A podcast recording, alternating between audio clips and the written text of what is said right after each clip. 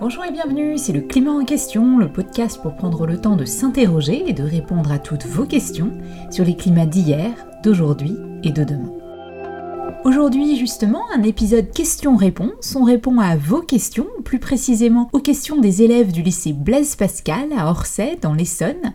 Pour cela, je suis comme d'habitude avec Gilles Ramstein, climatologue, et Sylvestre Huette, journaliste scientifique. Bonjour Sylvestre et Gilles. Bonjour. Et aussi avec Alexandre Carrier qui nous aide pour récolter ces questions et qui nous donne un grand coup de main en général pour le podcast. Bonjour Alexandre. Bonjour Céline, bonjour à tous. Alors Alexandre, tu es allé au lycée Blaise Pascal avec Gilles pour rencontrer les éco-délégués. On précise qu'on n'a pas choisi le lycée Blaise Pascal au hasard. C'est celui où on a tous les deux étudié, moi il y a un petit peu plus longtemps. Et justement, à mon époque, il n'y avait pas d'éco-délégués. Alors qu'est-ce que c'est les éco-délégués Oui, ça a commencé en 2013, je crois. Et donc l'idée, c'est que euh, ces éco-délégués, qui sont donc des élèves du lycée, de seconde, première, terminale, ils, ils restent au lycée tous les mercredis après-midi. Ils sont, je crois qu'ils sont environ 70. Et ensuite, ils vont participer à un ensemble de projets en lien avec l'écologie, tels que la gestion des déchets, de l'énergie. Et après, ils ont aussi un potager, des ruches, et ils s'occupent de, aussi de moutons qui font office de tonneaux à gazon naturels pour le lycée. Ah oui, en effet, des moutons dans la cour du lycée, j'aurais vraiment bien aimé voir ça. Et alors, ils avaient beaucoup de questions, les éco-délégués? Oui, on avait beaucoup de questions, donc on a pu les enregistrer euh, lorsqu'on y allé. Et donc, euh, on remercie beaucoup les élèves pour leurs questions et euh, les professeurs pour, pour leur accueil. Et bien, c'est parti, on y va. Alors, on commence avec une première question de Louise. Moi, ce qui m'embête, c'est que déjà, depuis longtemps, on parle du réchauffement climatique. Enfin, par exemple, Jean Dorst, en 65, il avait déjà prévu tout ça et pourtant, on n'a rien fait. Et donc, euh, on parlait des mesures d'atténuation et des mesures d'adaptation. Maintenant qu'il y a le réchauffement climatique euh, vraiment présent, est-ce que ce serait plus intelligent de s'intéresser aux mesures d'adaptation plus qu'aux mesures d'atténuation? Qu'il faudrait en privilégier une plus que l'autre ou pas? Très bonne question de Louise. Sylvestre et Gilles, qu'est-ce qu'on peut répondre à, à, cette question? On en avait discuté un petit peu avec Jean Jouzel et Michael Zamit Koutaillard dans nos tout premiers épisodes.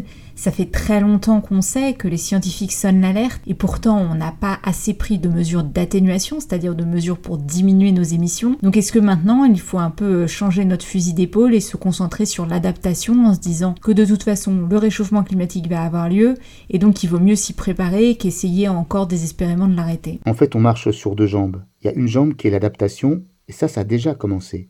Il y a déjà des villes qui réfléchissent à des plans d'adaptation pour les centres-villes. Il y a déjà des agriculteurs qui pensent à faire de l'agriculture autrement. Donc on est déjà en marche et on est déjà en train de s'adapter à un changement climatique qui est déjà en cours. Il n'empêche qu'on est obligé de prévoir ce qui va se passer sur le 21e siècle. Et ça, on peut dire de façon un peu crue que chaque molécule de CO2 qui n'est pas émise est une bonne molécule. Au sens où on va devoir euh, maîtriser notre trajectoire énergétique pour être capable d'atténuer euh, un effet violent. Et on peut prévoir que s'il y a trop de différence entre euh, l'atténuation qu'on est capable de produire et qu'on est obligé de s'adapter toujours davantage, il y a un moment où il y aura des seuils, on ne pourra plus s'adapter. Et c'est pour ça qu'il faut marcher sur deux jambes. D'une part, des plans, des stratégies d'atténuation, et en même temps, et on n'y coupera pas, il faudra aussi des adaptations qui seront différentes suivant euh, le, type de, méfaits climatiques qu'on observera. Ce ne sera pas la même chose, évidemment, pour les sécheresses, les inondations euh, ou les remontées du niveau marin. Je laisse Sylvestre répondre avec sa vision à lui. Il faut bien évidemment faire l'effort maximal pour atténuer le plus possible la menace climatique future, mais les efforts pour diminuer les émissions ne sont absolument pas en contradiction en termes de mobilisation de moyens avec les efforts pour s'adapter aux changements inéluctables. Par exemple, en rénovant les bâtiments pour leur donner un meilleur confort thermique, finalement, ce sont des actions qui sont parfaitement complémentaires, voire qui se superposent d'une manière tout à fait naturelle du point de vue euh, des actions concrètes que l'on mène. Quand on isole des bâtiments, ça permet d'utiliser moins d'énergie pour les chauffer, et donc ça, euh, ça permet de diminuer les émissions de gaz à effet de serre parce qu'on utilise moins d'énergie. Mais dans le même temps, avoir des bâtiments mieux isolés des températures extérieures, c'est un processus qui permet de, s'adapter à euh, des changements climatiques futurs. Donc en réalité, assez souvent, les actions que l'on doit conduire pour s'adapter aux changements climatiques futurs et les actions qu'on doit conduire pour diminuer les gaz, les émissions de gaz à effet de serre se confondent souvent. Et donc l'opposition très artificielle entre ces deux types d'actions, en général, est mobilisée par des gens qui veulent que l'on ne conduise pas vraiment les actions pour l'atténuation. Merci beaucoup. On écoute maintenant la question de Mia. Vous avez parlé de réchauffement. Cependant, moi j'avais entendu dire que maintenant on disait plutôt changement climatique parce que c'était plutôt, ça allait plutôt être avec des plus gros écarts, avec plus froid en hiver et plus chaud en été. Donc est-ce que c'est ça ou est-ce que ce sera juste plus chaud tout court? On peut parfaitement utiliser le terme de changement climatique, qui est mieux de ce point de vue que le terme que de dérèglement climatique. Mais une fois qu'on a utilisé le terme de changement climatique pour, euh, en quelque sorte, donner le titre du livre, eh bien, il faut entrer dans les détails et notamment expliquer la cause. Et la cause de ce changement climatique, c'est un réchauffement. Pas un réchauffement de tout et de n'importe quoi par magie, un réchauffement des basses couches de l'atmosphère terrestre qui euh, se transmet aux océans et au sol, et la cause de ce réchauffement des basses couches de l'atmosphère terrestre, c'est le fait que l'effet de serre de l'atmosphère est intensifié, et il est intensifié parce qu'on a augmenté la proportion de gaz à effet de serre dans sa composition chimique. Une fois qu'on a expliqué ça, ensuite on peut revenir sur la manière dont se manifestent ces changements.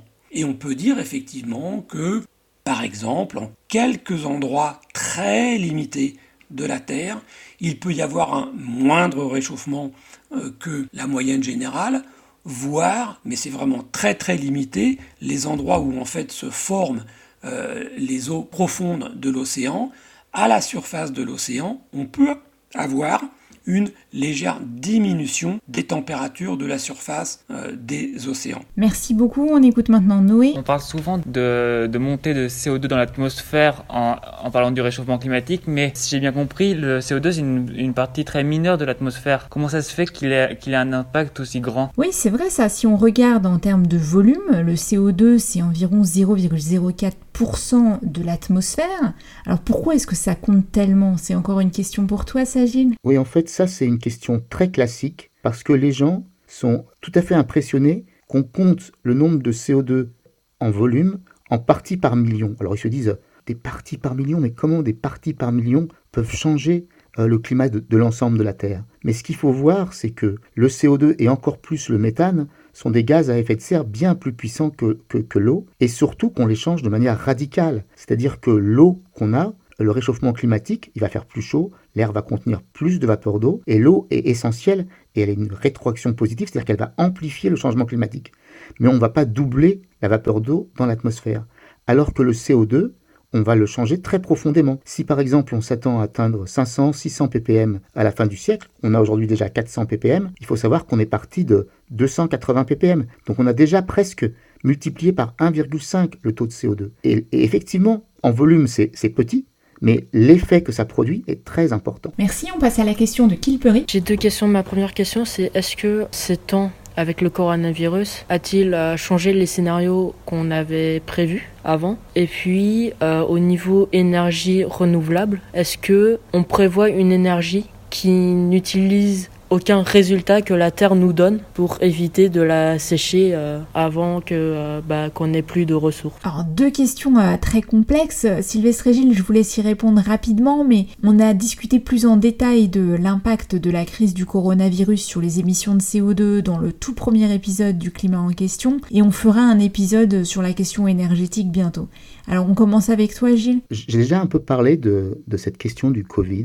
Il y a des projections qui sont faites, des scénarios qui sont faits, donc des scénarios où on va laisser les choses se faire, c'est le pire, et des scénarios où on va maîtriser. Et nous, les modélisateurs, entre ces deux scénarios-là, on regarde les changements climatiques qui sont induits par ces scénarios. Et malheureusement, pour l'instant, on est sur le pire des scénarios de façon structurelle. Qu'est-ce que j'entends par structurel Par le fait qu'on ne modifie pas notre trajectoire énergétique, on brûle toujours beaucoup de combustibles fossiles, de plus en plus, et donc le CO2, sur des grandes tendances, monte sans arrêt. Dans ces grandes tendances, il y a des choses qui sont conjoncturelles. Par exemple, le Covid, en particulier le, premier confinement, a conduit à l'arrêt de beaucoup d'usines à travers le monde. Et du coup, de façon très conjoncturelle, on a eu une petite baisse du CO2 dans l'atmosphère. Il faut bien comprendre que ça, ce sont des petites baisses qui sont mesurables, qui ont été d'ailleurs mesurées, mais qui correspondent en fait à des toutes petites baisses par rapport à une tendance qui, reste euh, importante.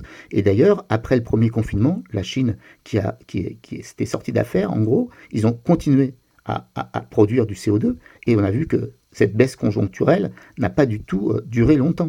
Donc non, il faut vraiment changer structurellement notre trajectoire énergétique pour être sur des scénarios qui nous permettront de nous adapter. Et sur la question énergétique, Sylvestre, est-ce qu'il y a une énergie qui ne contribue pas à épuiser les ressources naturelles de la Terre? Alors euh, non, malheureusement, il n'y a pas de magie, on n'est pas chez Harry Potter. Toutes les énergies, même les énergies qui utilisent pour fonctionner euh, des euh, ressources naturelles totalement non carbonées comme le vent ou le soleil, ont besoin, pour utiliser ces énergies, d'équipements. Par exemple, pour utiliser le vent et le soleil, il faut construire des éoliennes ou des panneaux photovoltaïques et ces euh, équipements euh, sont constitués de matériaux euh, issus de ressources naturelles. Pour les extraire et pour les transformer en équipements, il a fallu utiliser de l'énergie, souvent beaucoup d'énergie. Et donc, même si, évidemment, si on compare ces sources d'énergie, souvent d'électricité d'ailleurs, non carbonées, euh, que sont euh, les énergies hydrauliques, éoliennes, solaires, nucléaires, géothermiques ou les énergies marines, aux énergies fossiles comme le gaz, le charbon et le pétrole, il y a un énorme écart en termes de quantité de gaz à effet de serre émis par kilowattheure produit. en revanche, aucune de ces énergies ne peut euh, fonctionner sans euh, des mines, euh, des usines sidérurgiques, des usines métallurgiques, des usines de construction d'équipements. et bien évidemment, tout ça représente un prélèvement sur les ressources naturelles.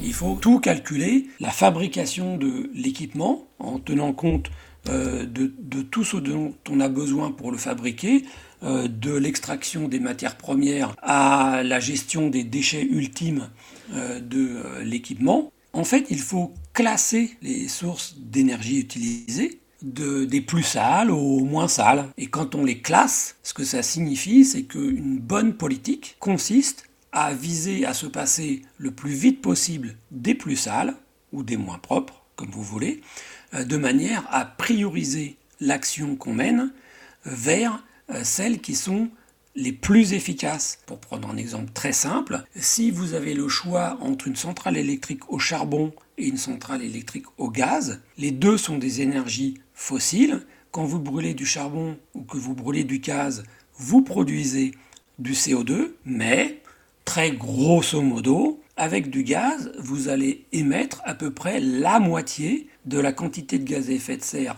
par kilowattheure produit par rapport à une centrale au charbon. Donc, dès que vous pouvez le faire, techniquement, c'est très intelligent de passer du charbon au gaz. Mais comme le gaz, c'est encore très émetteur par rapport à une source d'électricité décarbonée, eh bien, si vous en avez la possibilité de vous passer du gaz pour shifter vers une électricité euh, faite avec des moyens décarbonés, il faut le faire. Merci, on passe maintenant à la question de Titouan. Vous aviez dit que dans le pire des cas, le réchauffement climatique arriverait à 6 degrés euh, globalement sur toute la Terre. Est-ce que c'est en comptant les cercles vicieux, enfin les boucles de rétroaction qu'on a ou on, ou on les compte pas dans ce calcul? Une autre très bonne question, alors est-ce que ça pourrait être encore pire? Je me tourne vers toi Gilles et on ferait un épisode justement spécifiquement sur cette question des effets de seuil et des boucles de rétroaction.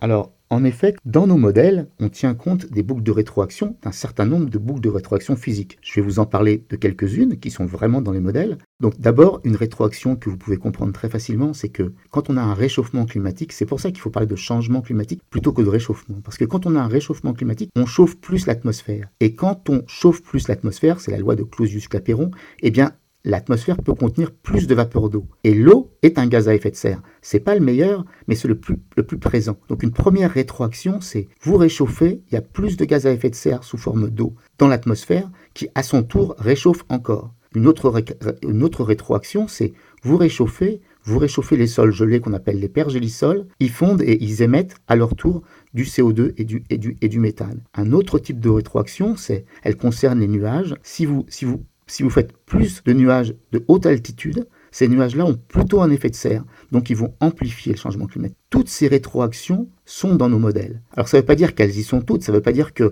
n'y euh, a plus de recherche à faire, ça veut dire qu'un certain nombre de grosses rétroactions, de, boucles de rétroaction, qu'elles soient d'ailleurs positives ou négatives, hein, parce que pour les nuages, si on fait plus de nuages bas, alors là, au contraire, ils ont un effet de, réfléchir la lumière, et donc ils ont un effet de rétroaction négative, c'est-à-dire qu'ils vont diminuer le réchauffement. Donc on tient compte de tout ça dans nos modèles. Et à partir de ça, on est capable de calculer des scénarios de changement climatique. Alors, vous me demandez si ça peut être pire que 6 degrés. Moi, je, pense que le scénario euh, RCP 8.5, du point de vue énergétique, est sans doute le pire. Par contre, il peut y avoir effectivement des extrêmes climatiques et des canicules qui peuvent, elles, dépasser les tendances. Et d'ailleurs, un des résultats très importants, c'est, et qui est de plus en plus sûr, c'est le fait que la tendance moyenne, par exemple, si vous dites, ouais, la tendance moyenne des températures va augmenter d'un facteur 2. Vous pouvez vous dire, bon, ben, les canicules aussi, elles vont, oh, elles vont à leur tour doubler d'un facteur 2. Mais il semble qu'en fait, que les températures extrêmes évoluent plus vite que la moyenne. Et donc, vous pourriez vous trouver avec euh, une augmentation de tendance d'environ 2 degrés, mais par contre, les canicules, elles, leur amplitude peut, peut atteindre plus que 2 degrés. Et c'est ce qu'on est en train de voir, et c'est un domaine sur lequel on progresse beaucoup, de savoir comment les extrêmes vont se comporter dans un monde globalement plus chaud. Eh bien, un immense merci aux éco-délégués et aux professeurs du lycée Blaise Pascal. Et on termine avec une toute dernière question, une question d'actualité, Alexandre. Oui, on a reçu une question d'un auditeur par mail qui nous demande si euh, le dôme de chaleur qu'on a observé au Canada a un lien avec le réchauffement climatique. Oui, en effet, ce dôme de chaleur qui a occupé tout, tout l'ouest du Canada et une partie des États-Unis, en particulier l'État de Washington et de l'Oregon, ça correspond en réalité à une euh, situation de blocage donc en fait, ces, dômes chauds sont des zones de haute pression qui sont un peu comme si on voyait de l'extérieur de la stratosphère, on verrait une espèce de bulle qui est stationnaire là, et les vents tournent autour sans être capables de la, de la déstructurer.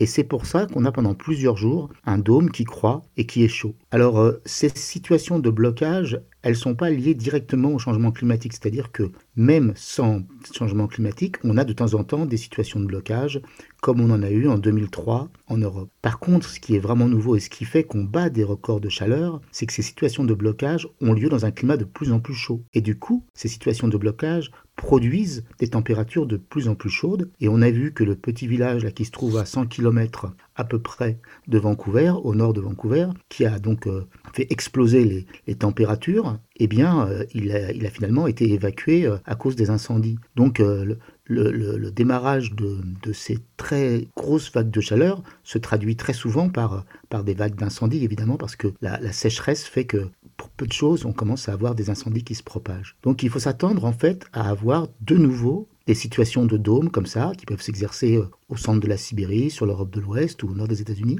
Et ce qui est spécifique, c'est pas tellement ces canicules, c'est le fait qu'elles provoquent des augmentations de température jamais vues. Et ça, c'est lié au fait qu'on est sur une rampe chaude où on met de plus en plus de CO2 dans l'atmosphère. Pour l'instant, ce qu'il faut bien comprendre, c'est qu'on ne voit pas de fréquence plus grande de ces canicules. Ce qu'on voit surtout, c'est que quand ces canicules et ces dômes de chaleur se produisent, comme en 2003, comme cette année sur le Canada, eh bien, on observe des températures de plus en plus chaudes. Donc c'est vraiment l'intensité qui augmente et pour l'instant pas vraiment la fréquence. Et donc ce qu'il faut retenir, c'est que ce qui est vraiment spectaculaire, c'est le fait qu'on batte de plus en plus de records parce qu'on crée ces situations caniculaires sur une rampe chaude et donc on obtient ces températures qui paraissent invraisemblables de plus de 46 degrés sur euh, le nord-ouest canadien. Merci beaucoup Alexandre d'avoir réuni toutes ces questions et merci euh, encore une fois aux élèves et aux professeurs du lycée Blaise Pascal. C'est vrai qu'à mon époque il n'y avait pas les moutons dans la cour et on s'y connaissait aussi moins sur les sujets climat donc c'est vraiment super de voir votre engagement aujourd'hui. Euh, bravo à tous.